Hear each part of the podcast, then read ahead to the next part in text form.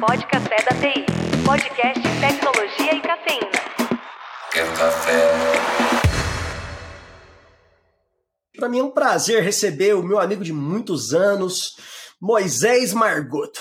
Um fenômeno aí do nosso TikTok, com milhões de visualização. Se apresenta aí pro pessoal, conta um pouco do Moisés, que é se dá o seu currículo aí pra galera.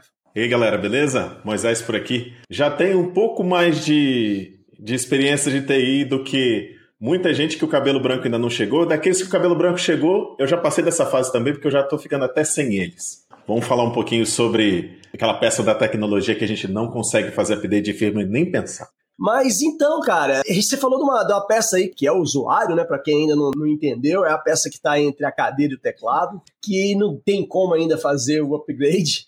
E é muitas vezes o problema justamente da segurança da informação, né, né Moisés? É, às vezes você está lá compliance por tudo, coloca o melhor sistema de gestão de endpoint, coloca tudo, mas falta às vezes a treinamento, falta treinamento básico às vezes para várias e todas, ou se não dizer todas as áreas da empresa. Então vamos falar um pouco para a gente aí desse gap, Moisés, como é que você está vendo isso aí a nível global, né, Moisés, que hoje está internacional, aí está aí no, no, mundo inteiro conhecendo o mercado global, como é que está isso, e falar um pouco também do que a gente, que, que a gente acha que isso influencia no mercado é, nacional de segurança, de cibersegurança. Legal a gente falar disso, porque no, quando eu comecei lá nos, nos meandres da década de 90, eu cheguei dentro de um laboratório e eu vi um computador ligado no estabilizador, que estava ligado em outro estabilizador, que ligava em outro estabilizador, que ligava na parede. E eu cheguei para a pessoa e falei assim: o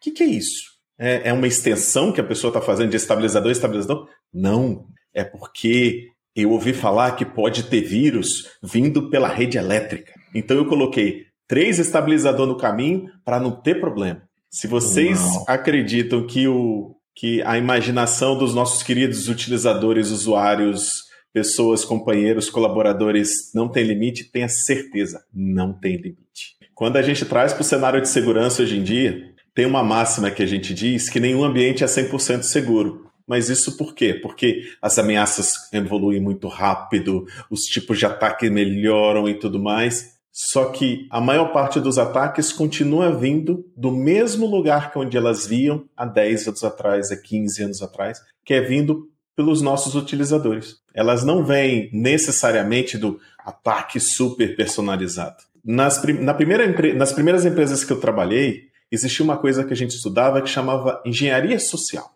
Não tem nada a ver engenharia social com rede social que a gente conhece hoje. Sabe o que era engenharia social? A pessoa chegava e dizia assim: a pessoa pegava um telefone, ligava para um, uma pessoa de um determinado departamento e falava assim: Olha, eu sou aqui do, do suporte da TI, eu sou aqui do Helpdesk, e a gente viu que aconteceu aqui um problema com o seu usuário. Com o seu usuário mesmo? Ah, usuário tal, então. Então, a gente identificou aqui um problema, só que eu queria resolver o seu problema, queria te ajudar a resolver o seu problema.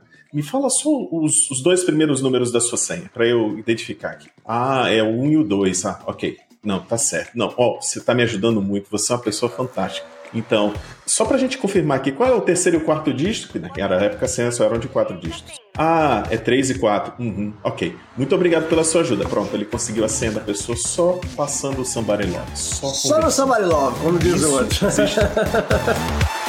Café.